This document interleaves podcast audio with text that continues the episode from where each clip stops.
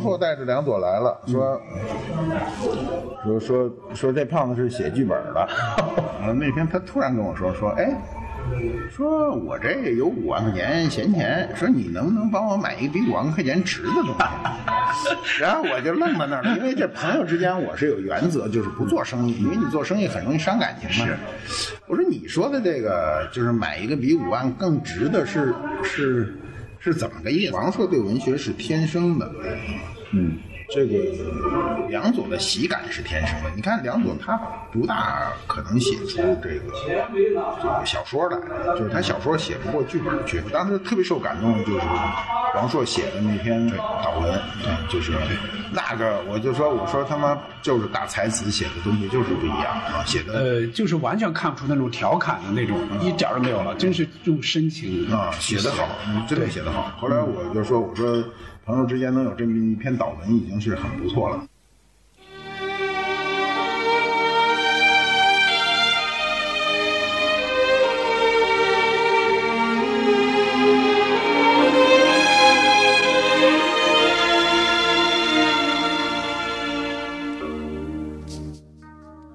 你好，欢迎收听《西四五条》，我是今天的主持人捕头。今年的五月十九日是喜剧作家梁左先生去世二十周年的日子，我们制作了五期特别节目，从本周一到周五连续推出，用这种形式来纪念梁左先生。梁左，一九五七年九月三日生于北京，二零零一年五月十九日因病去世，年仅四十三岁。梁左先生人生短暂，却为我们带来了无限笑声。他八十年代起和姜昆等人合作，创作出《虎口遐想》《特大新闻》《小偷公司》等脍炙人口的相声名段。九十年代起，又和英达等人合作，推出了《我爱我家》《闲人马大姐》等情景喜剧。其中，《我爱我家》至今仍是一座无人超越的山峰。我们做的这五期节目都是访谈，由梁左先生的家人、朋友和工作伙伴来说说他们当年接触过的梁左。需要说明的是，这一系列访谈都不是最近进行的哈，时间大概是二零一三年到二零一五年，那时候我才写《我爱我家》背后的故事，以及梁左先生的传记，一一采访到这些人，都包括谁呢？有姜昆老师，有马未都老师、谢元老师，当然还有《我爱我家》剧组里的英达老师、梁天老师等等。还需要说明一点的是，当时录制这些声音主要是为整理成文字，有的录音现在听起来听感稍差，还请各位谅解。今天我们的节目推出的是马维都老师的访谈，采访时间是二零一四年十一月十九号。我看到您是其实比梁左应该是大两岁，他是五七年，对对吧？我们当时那些人都差不多都那岁数，都是你看冯小刚，嗯，五八年嘛，王朔也是五七的，嗯嗯，我比他们稍微大一点，呃，那个像刘震云他们差不多是吧？差不多，都差不多刘震。云好像是五六的吧？呃，差不多但是从级别从那个上北大那个，他应该是梁左稍早，比他要早一点儿，早半年，相当于，因为他是具体的我就对对对清楚啊。呃，那您就先说一下怎么跟梁左认识的，大概是什么时候、什么情况？梁左认识是王朔介绍的，嗯，大概是什么时候？八十年代初。对，不不不不是八十年代初，是大概是八十年代中后期了。我认识他没有王朔早，我跟王朔认识的早。呃，你们当时我认识？大概是大概在八八六八七或者甚至八八，我记不清他已经搞相声了。啊，对对对对啊，对但是您还，其实您那会儿已经是涉足收藏界了。您是八十年代初是在文学圈儿，对对对吧？八十年代那十年我都在文学圈，在文学圈儿，嗯，呃，最初是个什么印象？是直接吃饭，还是说是聊天干嘛？最初不是太清楚，什么场合印象中是王朔，王朔带着梁左来了，说说说说这胖子是写剧本的，啊，因为我们那时候呢，我们那时候有个概念跟今天不一样，嗯，八十年代的人写小说的人，狂写剧本的人，那个低一等，哦，文学是至高的，对，文学它还不是低一等，是低好多等，就是大家一说写剧本的就就完了，俗，觉得，呃也不光是俗，就是他的文学地位低，当时是这么一概念嘛。嗯嗯嗯嗯，那你比如说，当时的那个最早搞的那个那个电视剧《那渴》望，渴望啊，那个当时说的时候都热火朝天，当时说的时候这个王朔什么都在，嗯，啊，说的热火朝天，然后最后写的时候谁也不写，最后就交给李小明。李小明当时是北京电视台的那个电视剧中心的两个人嘛，一个郑晓龙，一个李对小明，两两个小，啊，嗯，结果他自个儿被迫写，就没人写。那当时都把梗概、故事、就是策划都是他们一起，就是您您也一起吧，应该是一起策划。没有，我没有参与策划，我只是我没有说对专业从头到尾都没有，就是有时候他们拉我去聊聊天什么的，嗯，啊，因为那时候我是文学编辑，那对剧本来说，就觉得剧本的就什么就就就低了一级嘛。连王王朔也这个概念，不是当时不是我们的概念，是社会的概念，就认为在文学界写剧本的人都低，嗯。嗯，有名的人都不写剧本。那就是说，也就是说，其实没有特别深的印象，最开始也没有觉得说怎么着，就是王朔领他来了嘛，就觉得是个胖子。呃好，王朔说的胖子说这给连一胖写剧本的，啊，呃，梁左，然后那时候梁天有点有就有有点冒头，对说梁天的歌，然后我当时就想，我说他妈这人长得跟梁天没没关系啊，一点关系都没有，我还老说是亲哥俩嘛 从。体型上，从那个长相上都不一，样我说也就眼睛小是可能有我我。老说这俩这这这俩是亲哥俩嘛，老问，哦，首先介绍的是那个写剧本的，然后还说梁天的歌，那说明那会儿他知名度肯定还是不够的。嗯，对，但是写相声已经写了几个了。如果是八十年代的，呃，他也是八六年开始跟姜昆合作写那个对，就差不多家想对，嗯对，嗯。然后他当然呢，那写相声就在文学界那就更逼了，就是都不好意思说了，太俗了是吧是一写相声的，太俗了。就更不好意思说说了。但是呢，这个这个这个，嗯，所以说他写剧本还是往高了抬举他呢，你明白吗？其实就是相声剧本是吧？啊其实就是相声，还不是说电视剧或者或者什么是吧？还抬举了他一下。啊，呃，您是您的经历，我们当然也都知道了。嗯，呃，开始就不说了哈。成立海马应该是八十年代末九十年代初，对吧？海马，嗯嗯，大概大概是那会儿大概是八几年差不多八应该是哈八八年，呃，记不太清了。梁左是没有掺和海马这事儿的，是吧？跟海马跟他没有任何关系，是吧？我没有听说，反正他他有关系吗？没没有没有没有，好像有。按说这个跟影视剧应该离得很近哈。嗯，没有。当时那个室内剧是个很新的嘛，然后过去写剧本的时候都是说写个完整的故事嘛。嗯嗯嗯。室内剧是可以分开写的嘛，就各写各的嘛。嗯，呃，就是分工合作。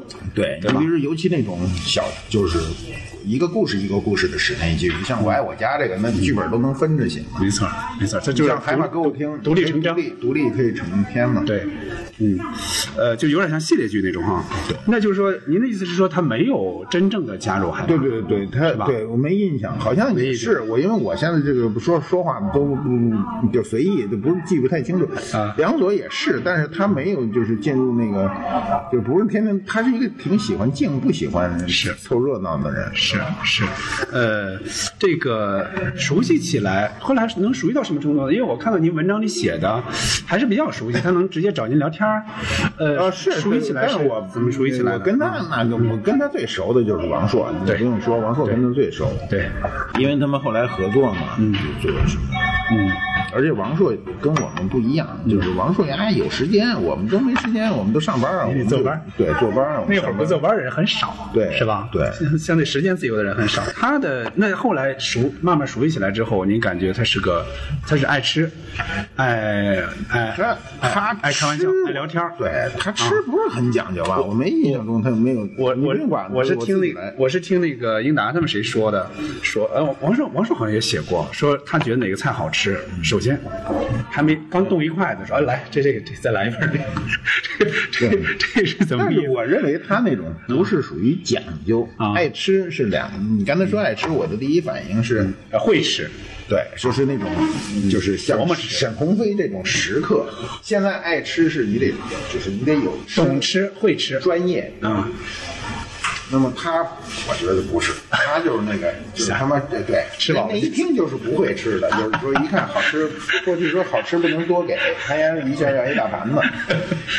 真是那样的是吧？对，他我们那代人呢，大部分人不会照顾人，嗯，就不会场面上的事儿。你比如说，他说有人恨不得这好吃吧，就拉到自个儿跟前儿给吃了完事儿，就是大家都是那么一个生活状态，谁也不去计较。呃，因为也熟悉了嘛，是吧？就也不用装着怎么样，对吧？不熟他有时候也那样。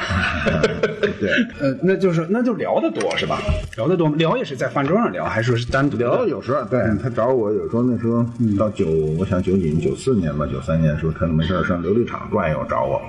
他那会儿去，因为我是听说他是特别爱逛那个旧书摊儿，他一般去是逛买旧书。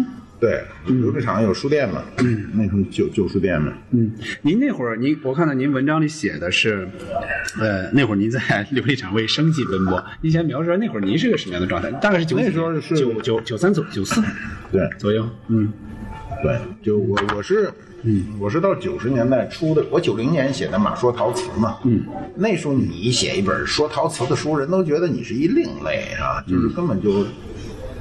就是没人接触这事儿，我我那时候已经把陶瓷的，就等于说我已经把陶瓷的历史用简史的方式跟公众交代了，所以很多人到今天喜欢陶瓷，还说，得受益于那本书最哎，我那本书是他的启蒙书嘛，嗯嗯嗯嗯。在我之前没有人这么讲过中国的这段科技史，嗯嗯。那么，嗯，这想起来，嗯，二十四年、二十五年了。后来呢，我大概是在九二年的时候，我去申请博物馆嘛。嗯，当时政府还认为我这，我九二年都已经可以做博物馆了，你想想我有多少东西呢？政府还认为我是一个异想天开，说说个人哪有这事儿啊？对吧？还说你别来这儿捣乱啊，就觉得多少有点像捣乱。后来呢，事隔四年，其实也挺快，就是九六年呢就就批九六年，对，嗯嗯，那会儿就是在琉璃厂，对，是吧？对，最早就在琉璃厂。嗯嗯，我大概是九九四年的时候到了琉璃厂。嗯，说起来二十年了。嗯，到琉璃厂就就弄了一个门脸嘛，哦，弄个门脸呢，我们门脸特漂亮，就是就是里头有这个有一个小小小天井，嗯，设计的很漂亮，大家老坐那儿聊天儿。嗯，然后我那个后面还有一个二楼可以办公，前面有个门脸。嗯，呃，但是它不是博物馆的性质，它是其实是是是是其实是做生意的这种呃是一个公司。公司。嗯嗯后来呢，就就开始想办博物馆，因为他不批嘛。嗯，我在琉璃厂其实当时两个点儿，一个是二十二号西琉璃厂二十二号，一个是西琉璃厂五十三号。嗯，五十三号就是就是中华书局的地儿嘛。后来我租下来在那儿做的博物馆，那是第一个。后来您那书好多都是中华书局出的。对，跟中华书局有点 有。缘分。您那个，您那个，我刚才我一会儿还得让您看那那本书是那个编辑我还认识，叫梁燕，嗯，那编辑挺熟的，我们对，然后相当于就是哎哎，嗯，那个就说当时你就是当时是一个是在这儿是作为公司，再一个朋友都知道了来这儿聊天儿，是这样的吗？对对对，就是我在那儿，其实我们那个那公司都是都是特闲散的。买卖也没那么多，说实话那会儿对，看到对。就是那也不也都不是熟人，都是生人，对。就逛店的嘛。对对，嗯，那所以有有一定的空闲时间可以聊天儿。对，可以聊天儿。啊。可以聊天儿呢，嗯，这个呃，那会儿如果说是九四年的话，那应该梁左已经写出来《我爱我家》了。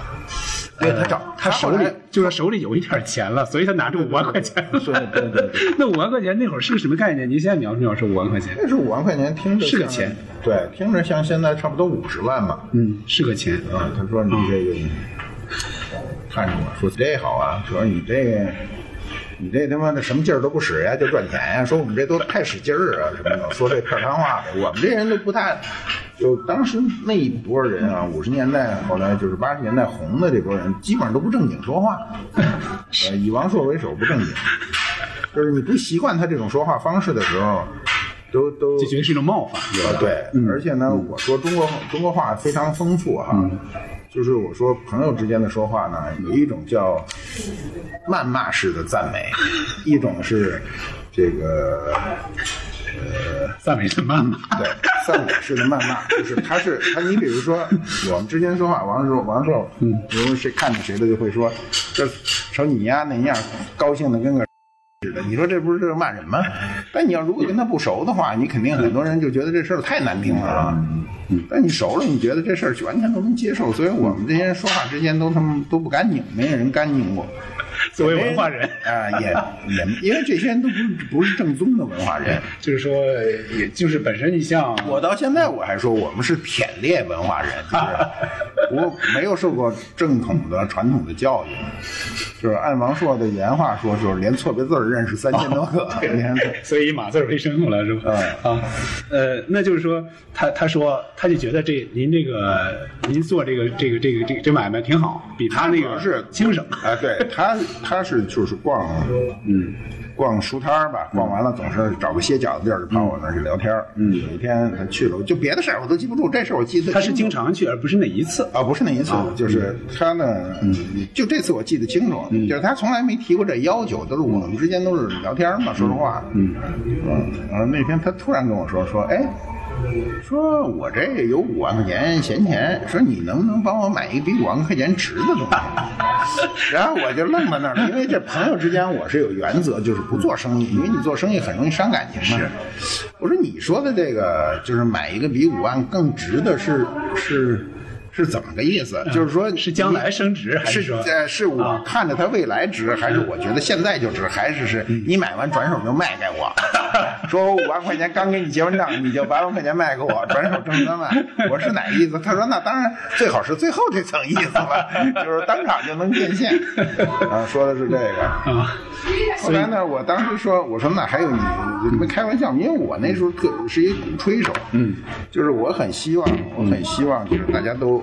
能够喜爱喜爱这个东西，而不是为了投资，对。但是你一旦买了东西，你很容易那个喜爱，就想啊，对，没错，对你有这东西嘛，你就研究这是什么，怎么回事。嗯。所以呢，这个，嗯，就是撺掇他，我记得特清楚哈，这个事儿我记得特清楚，还没说过。我呢，当时说呢。就是当时，就是希望有些人有能力的时候买点东西。当时有个特别好的一个季红的，季红的一个水城，我说这搁在你那个，我说你应该买了，搁在你的那个那个那个案头。季红是哪俩字？我得知道。季是那个季红这字儿怎么写都对，一个写法是祭祀的祭，嗯，祭祀的；一个是雨季的季，就是季节的季，不是雨季，就是季门一个。呃，不是一个一个雨字头，一个旗哦哦，先晴了，霁红，呃，霁红色的什么东西？一个水，一个一个大大大笔洗哦，明白明白，圆就是涮涮毛笔的啊。我说你一文人啊，买一这个，我说你知道吗？我说你红了吧？你买一这就更红，我还跟他白活这事儿。那东西什么时候的呢？是是雍正的，特漂亮。嗯，当时在哪儿呢？当时我劝他，就在我那儿啊。我说你要买买这个，我说这还没用不了五万，大概两万多块钱。呃，是他说出五万这事儿来，当场您说的，还是说？对，我说你要买这么一个，嗯。然后呢，我印象中他说呢，是因为这都事情太久远了，记不清了。大概他说那意思就是说，你说这他妈的忒红了，看着哈，说看不出那历史来啊，因为那个单色釉不好看，你外行人看就是个红玩意儿嘛，嗯，是吧？嗯，他其实在这方面是外行，他彻底的外行，他看不出来。嗯，然后他说。这这红不溜秋的，就是我怎么能跟人说这东西是雍正爷的呢？说不出来呀。然后我说这他妈的我没法我没法告诉你，因为那个他那个东西是没款的。嗯。季红的没有底下没写年款，要写年款，当时也不是那那会儿假东西是不是还不太多？那，这是很少，几乎没有假货没上来，假货上来都是进入了本世纪。对对，就作业呢还是还少。对，那那就说我怎么说？最后他是就当时没买，因为他当时并没有带着五万块钱，他只是说，嗯，他要真带着钱也没准就买了，而且也没说，比方说你给我留着。也没说，没说，我们之间根本就不说那个，就是大家就瞎说说。我说这东西，我主要是当时跟他说，嗯，就是按照中国人的迷信说法，就是说你买了就更火嘛，这红的嘛，是吧？借那个颜色啊，那颜色，而且这东西本身是文人用的，嗯，按说是挺符合。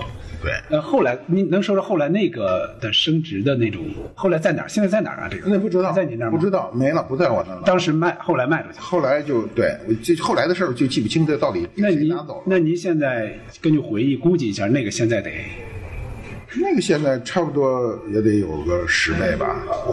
啊，对，就当时两万多块钱，现在二三十万正常的，哦，漂亮之极。嗯。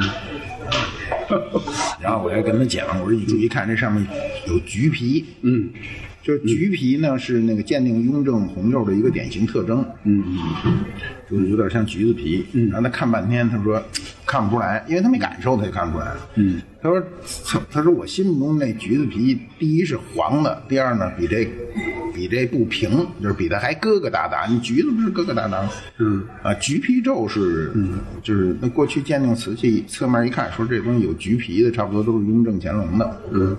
嗯，哎，按理说他研究《红楼梦》那么多年，他对这个应该是不能说在行，起码不会太。不，那这文字上跟实践是没见过实实实实物，完全是两回事吧？按说《红楼梦》里那么多好东西，他呢，因为那个谁，梁左是一不紧不慢的人，啊，是，他慢慢慢，没见过这人吧？啊，当然是没见过。对，他是个慢慢腾腾的人，嗯，干什么都不着急，眯缝着个小眼儿。对对，比较就像您说的是个散先生的那种感觉，是吧？啊，那就是说后来就是起码这个事儿就没有下文了，就他也没再问起过。他后来就。就就对他他哪年去世的？零一年，零一年我。后来就对，后来就没有这个，嗯，就这事儿就没下文，因为他也不是特当事，也没太当，我也没当事，就是瞎聊。嗯嗯嗯嗯。我看到您文章里去年写的文章里还说，当时如果办成了，起码见梁清觉得有一个交代哈，就是这样，它是个纪念嘛。对对对，没错，是个纪念，说当年这是我帮你爹买的，这东西还在，而且而且是个实物摆。就我老说这个那个这个人活不过物去，就这个缘故嘛。嗯嗯，是吧？随便拿个东西就是乾隆雍正的，嗯，那他们至少十代人从他跟前走过去，没错，嗯，就真实这个东西摆在这儿了啊。人一说。那买个东西说你民国的没劲，那民国也比你长，你还也没活过来，是不是？嗯，现在咱生于民国的人，今天也也越来越少了。生于清朝的人，全国数得着几个了，就百岁以上的人嘛。你看清朝是，清朝到今天是一百零四年了。嗯嗯嗯嗯，那。其实呃也不能说最多，可能反正不会太多。咱们刚公布的，嗯，这个全国百岁以上的老人五万多个，哦，五万多个呢，其实全国啊全中国那他妈头三年恐怕就去三万。就是对，它都集中在这一百零就是对对，就是比较年轻的。越往后，它是急剧减少的。没错，没错。嗯，呃，那您那会儿聊跟他聊的什么什么都聊是吧？社会问题、文学的、电电影的。其实我们文学倒聊的不多。嗯，因为什么呢？就是您那会儿我看到说，后来终于发现说文学是不是自由的，是吧？所以对对对，他 文学呢是就是是。文学，我是离开文学界就不谈文学，嗯，因为我我那八十年代就是就是今今天在中国还算是一线的作家，嗯，就是五十年代嘛，主要就这些人嘛，嗯，就最最，呃，我们那代人可能最后截止到余华，余华，啊，呃，在前面都是比他，嗯。大的，你像苏童啊、莫言呐、刘震云呐、王朔呀，都是，都这路都是五十年代和六十年代初的人。对，嗯，呃，那时候的文学表达呢，跟今天文学完全是两回事儿。嗯，我觉得今天我反正我也不怎么看小说，我也不能瞎说。但是我我偶尔看点文学作品都看不下去，就是觉得哎呦，离开这行对了。而且而且，我认为那个行业。呃，其实不是那个行业不好，是国家的后来文这个经济发展以后，各个行业都一样。是，我们年轻的时候认为文学是个特神圣的事儿。没错，尤其八十年代初那会儿，对，就神圣的不行，根本容不得里头有他妈杂念，好就是好，不好就是不好，而且都是对着内心说话的。嗯。后来我发现不是那么回事儿。嗯嗯。然后我就溜了，我这也惹不起，躲得起。呃。影视的话，等于您呃参与影视那些，比如编辑部和海马歌舞厅，呃，那参与的话，后来您您比方说，那毕竟跟梁左属于这个圈里的啊，聊聊影视剧的聊的多不多？比如说《我爱我家》，不多，也不多，不多，因为我们就还是受那种传统的影响，就是认为呢，还觉得俗。虽然参与也觉得俗，对我们从根儿上觉得啊，那个文学是有追求的，影视是一个糊口的事儿。嗯嗯，呃，第一次发现影视这个有价值还是王朔，就是他弄那个《渴望》以后，渴望，嗯，他发现这个发现它是有价值，这种社会影响力，社会有影响的，嗯。然后后来就，当时社会有影响力也仅限于演员，那时候连导演都没什么影响。呃，是，你要现在说的话，人们想不起卢小薇，好像想是卢小薇吧？可是林汝为是谁？不是，林汝为是四世同堂，四世同堂啊，对，叫卢小薇好像啊，对，你他那时导演不重要，对，就是现在我估计想起这个人的少少，对。现在郑晓龙他们也是都记错了，你看郑晓龙他们这个也是后来人们才觉得哦，《甄嬛传》什么人觉得有名。郑郑晓龙他们导演都是都是。都是赶赶着鸭子上架，就他不是干这个的。郑晓龙都不是干这个的。嗯，像冯小龙是美工是吧？冯小刚就是对中国导演搞得好的全不是这行的。对，张艺谋摄影。而且我认为认为嗯，这个现在的导演跟过去导演根本不同。嗯，就是他的艺术感受力不是最重要的。嗯，是就是现在的导演是一个是敏锐的市场感感受力和这个这个协调社会的能力啊，如果你没有这个能力，我觉得你做导演根本就不成。嗯嗯，就反而艺术在其次了。艺艺术艺术在电影中已经已经就变成小三儿了。还真是这样。对电影像影视作品中啊，包括影视剧，嗯，那肯定钱是第一位的，然后是然后呢。演员脸是第二位的，然后就是字儿，就写剧本是第三位的。对，第三位里呢，还都是还行吧都是小三儿。哎，就是你你还嗯就是呃，大概是呃，大概应该是王朔的作那个那个文章里写写梁左的时候说过，就像您刚才说那个观点，就是其实对于梁左来说，他也认为。他写影视剧、写相声，其实是有，就像您说的是个糊口，就是是是权宜之计。嗯，就是说他最好的话，还是想写一个伟大一点的小说，就是说，甚至像他说的，像《红楼梦》那样的画卷式的、史诗式的那种小说。就是说他自己也知道哪个好，哪个是再其次的，对。对吧？他当时都是都是什么大，嗯，就是想的大，嗯嗯，但是没那么容易啊，只是说容易。啊，嗯嗯，那是。他我看到他跟英达说的是，然后有的有的一些桥段一些段落，就说如果不你不是狠劲儿求我，我才不给你用到你这里边呢。说我这是准备写小说的，好点子。嗯，是是是，他这个这个这个，他对文学，王朔对文学是天生的，嗯。这个梁左的喜感是天生的。你看梁左，他不大可能写出这个这个小说来，就是他小说写不过剧本去。剧本是段落式的，是情节构成的。嗯，那么就是越越表面的，越容易让人理解的，你就越容易获成功嘛。所以我爱我家到今天看，是我认为中国的。史悲剧那是一个高峰，就超不过去，主要是源于剧本。嗯，没错。呃，今天好像都很难超过去，超不过去。就算就是今年我这书出来，英达当时还我们举办了一个那个发布，嗯，当时英达还说，二十多年了，我们也不知道为什么就超不过去。其实他也不止一次说过，其实我爱我家其实是梁左的最大的功劳嘛，就是一句之本。这个电影，我是看过他早期的。我估计您是不是在《向往书》里也看过？就是我看到后来再版也把您那篇收进去了啊。对，呃，那里边的小说其实能看出来，他是还是以台词这种取胜。虽然他是小说，啊是是，但是他小说没有有名的嘛。对。对你提他的先提就是先提我爱我家再提相声，那提不上那个。呃，小说真是，这如果他如果他还在的，我估计他的小说可能都他那几个小说可能不太可能出版，倒是也出版过一些出版小的那种小说，对，影响不大。嗯，你看王朔呢，就是永远小说影响力大，对，就是剧本就不行。对，他写过一些剧本都都都都特臭，那会儿我说他来着。他写一个剧本很有名的，是宋丹丹演的。呃，叫爱你没商量哦，嗨，这里边是提到了，就臭吧？提到了说是什么？怎么说的啊？为什么梁左能进入我爱我家来写。最早其实是王朔他们，就是应该王朔他们集团的，说本来也准备让王朔写，但是呢，就在进入剧本创作的时候，这找不着王朔了，说怎么回事啊？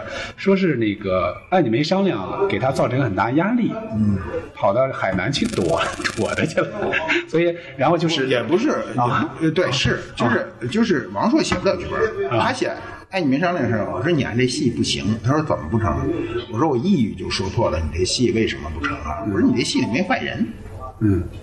然后那好人还特让人招人讨厌，就宋丹丹演那个最后盲成盲人，那就特恶心。觉得不真实，是吧？呃当时那班子可强大呀！我爱我家那班子多强大。当时呃，您说没商量是吧？哎你没商量呃当时他们可是指望着哎你没商量再火一把，像渴望那样。对就是说渴望是我这我想是怎么说的啊？渴望是让人哭一把是吧？在编辑部是让人那个笑一把，然后再这个是动真情是吧？这个这个。反正特恶心，那个那最恶心。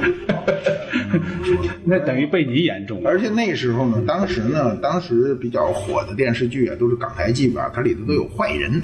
嗯嗯这种最坏人其实身上最有戏。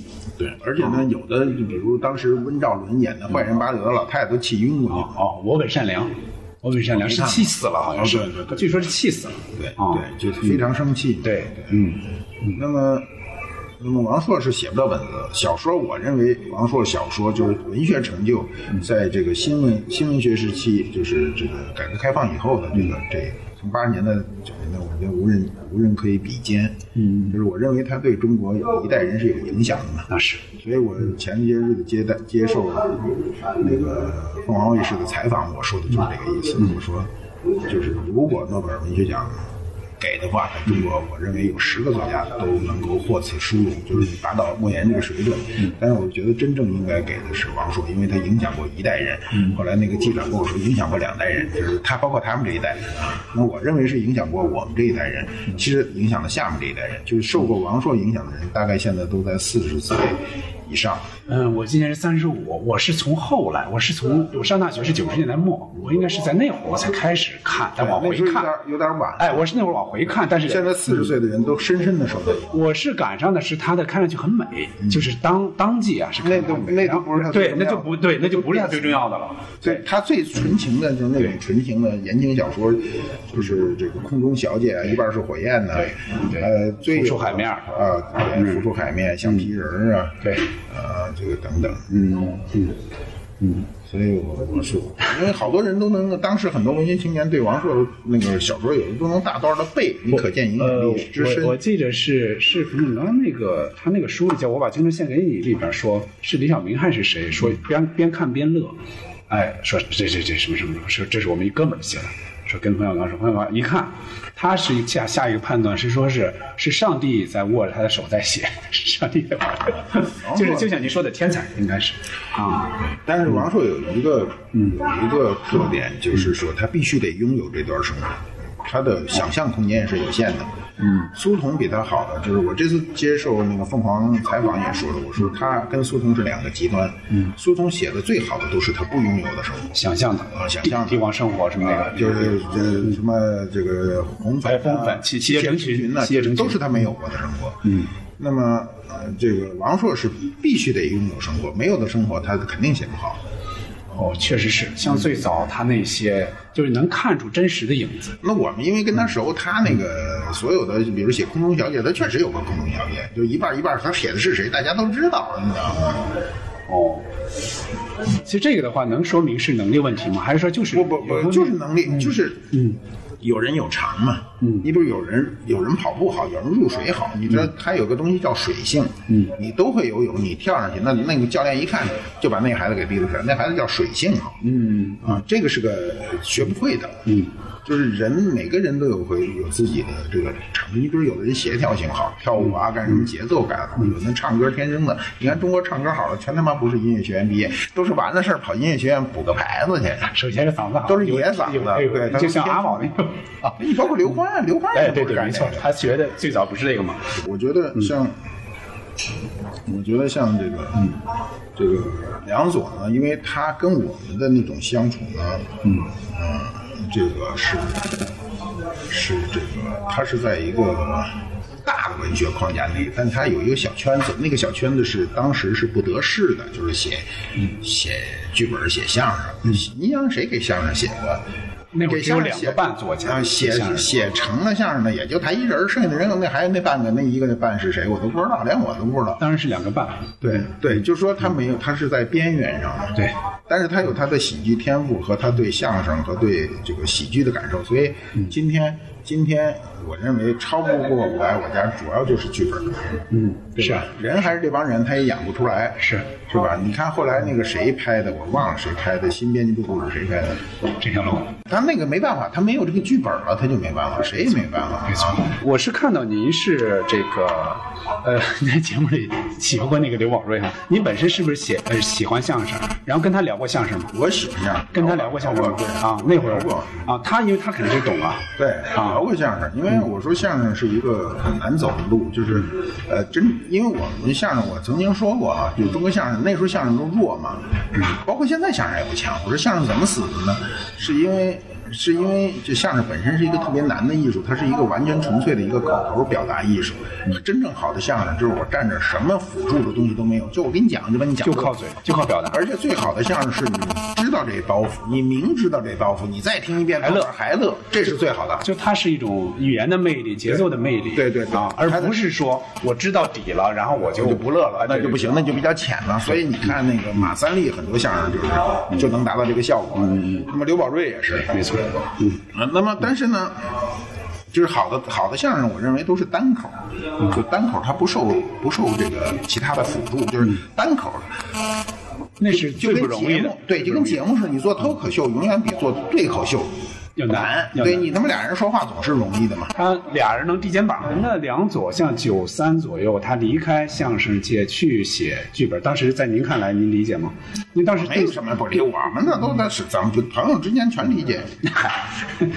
因为当时电视相声其实走到一个对那时候是他，他离开相声，相声就走到最低了。相声最后闪了一下，也就是他给帮着闪一下，就是就是姜昆他们。对啊，然后再闪就是近些年的郭德纲郭就那有一阵子就特完蛋就。回归剧场了对这这这一波，后来啊，郭德纲郭郭德纲的那个相声呢，是赶在前二二十年呢，把相声给逼到电视里去了。嗯，电视它不是特别充分能够反映相声它的长处。长处，比如他现挂，对啊，他同样的相声，他在不同的时间段演出都是不一样的。对啊，他里头随便加加一句话，那都效果都会变得非常好，但电视上全没有。这这按按理说，他是一句咳嗽都不能瞎使。再一个，最他伤害最大就是审查，春晚的审查最对对，所以相声就让电视给给给搞死了。没错，他他中间一度把它发扬起来，但是但是最后又又把它给给灭掉了。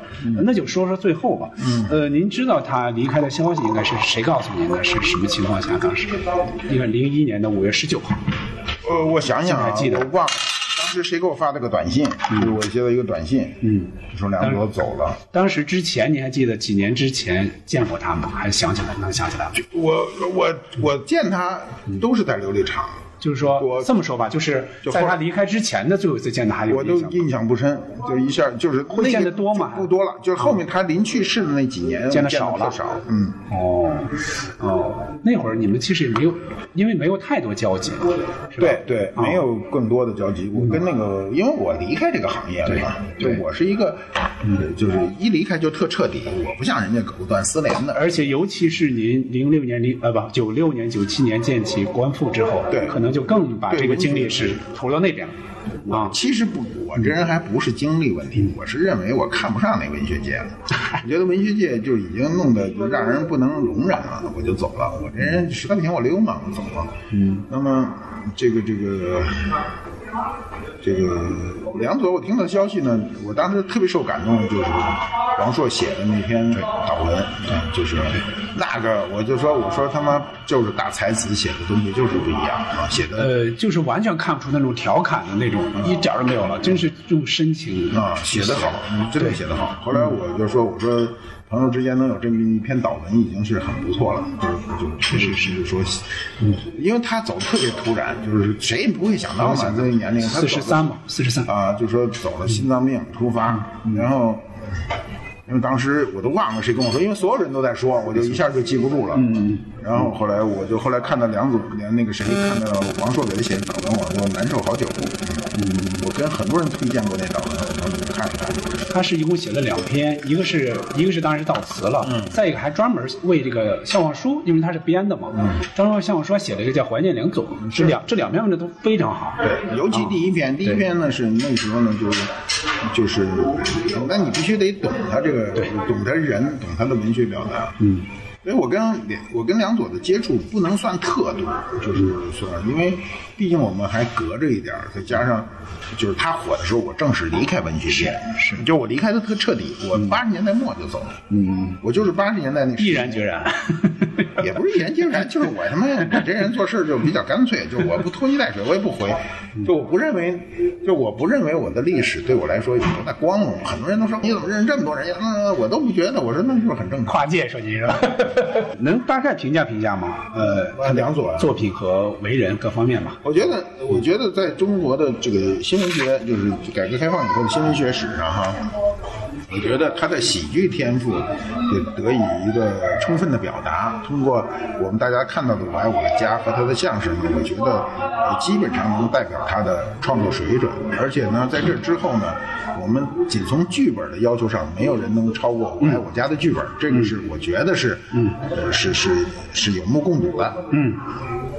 梁左为人呢也比较宽厚，他是那种很宽厚、不急啊，很宽厚的人，就是不急不徐的。就每天就是他找你来干什么呢？没有着急的事儿，不像我那些朋友一进门全火急不了的，我救不了啊。要不然就半天在这坐两天了，他也不说他想干嘛。就是他还是很愿意表达，而且生活中的每一次的表达都属于那种很，就是很。很幽默的表达，就是把生活中的嗯苦难都能够化解。嗯，我们那时候很缺这种精神。嗯，就是我们今天觉得好像生活中没什么苦难哈，那时候的苦难真跟今天不能比。嗯，今天今天都是自寻烦恼。是啊，强说愁啊。对，那时候不是，那时候你比如说很多人的对衣食住行都会有问题。呃，那个梁总是长期住在大杂院里。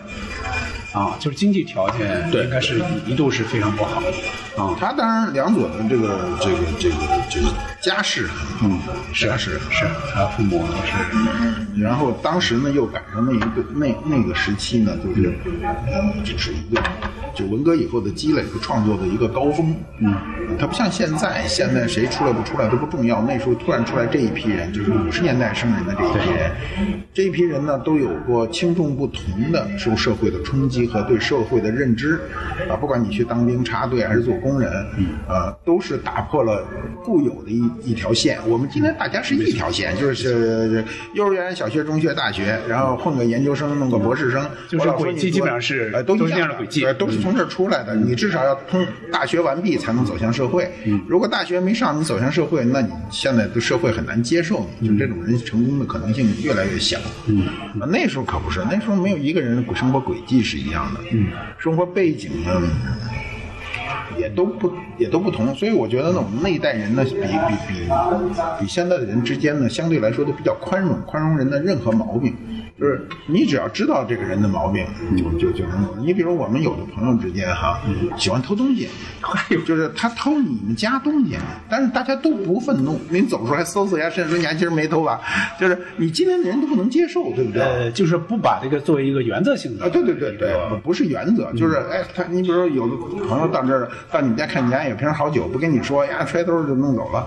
等走了以后，隔两天说喝完了什么的，后来就是朋友之间出门还得摸摸身。你还你还没偷东西吧？就是他能够就是宽容的，就是你摸他，你也没觉得有什么不不对。他他让你摸的，他也不觉得有什么冒犯。他那种生活状态跟今天完全不一样。今天你说要朋友之家串门，你偷他一东西，他觉得你这人是个坏人。我们那时候都没有这种感觉，所以他他的那种。相处啊，跟今天是不一样。嗯，呃，我我刚才突然想到一个问题，那个呃，王朔的不管是剧本也好，还是那个作品也好，就是小说，还是这个平时的状态哈，他们都是以包括您哈，就以幽默、以这种轻松见长。您感觉王朔和王梁左的这两者他们的这种幽默，包括作品，包括平时聊天，有什么不一样？不一样是，我觉得都是他个人的条件。王朔呢，跟梁左。呃，不一样的是，他还是写小说的思维方式，就是他所有东西都要求是一个完整的。过去小说的表达都是一个完整的故事表达。嗯。那么今天的这个看起来不一定了，但是当时是这样。但是作为相声，作为这种戏剧，都是片段的表达，就两个人都是。有差距的，在生活中的对话干什么都看不出来，看不出来。因为我我我是感觉是不是我那个那个那就想当然的认为哈，是不是梁左的会比更温和一点，不像王朔那么，比如有时候会尖刻一点，有没有这种感觉？我是我是想当然。王朔在朋友之间一点都不尖刻。哦，只是表现出来的，好像媒体认为是。对对，他有时候写文章啊干什么，或者对媒体故作那种，有点对故作。但是我们朋友之间都不尖刻，而且说话都是，而且都还，就都是都是属于有的事儿都还是属于怕事。好的，这次我们的怀念梁左先生的特别节目就到这里，下期再见。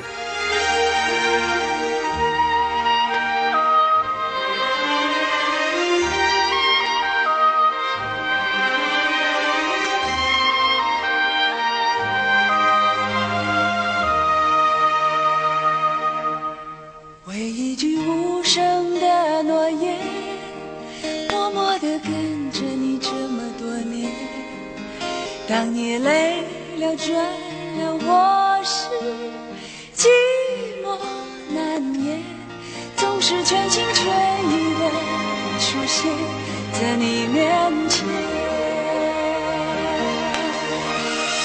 爱是一个长久的诺言，平淡的故事要用一生讲完。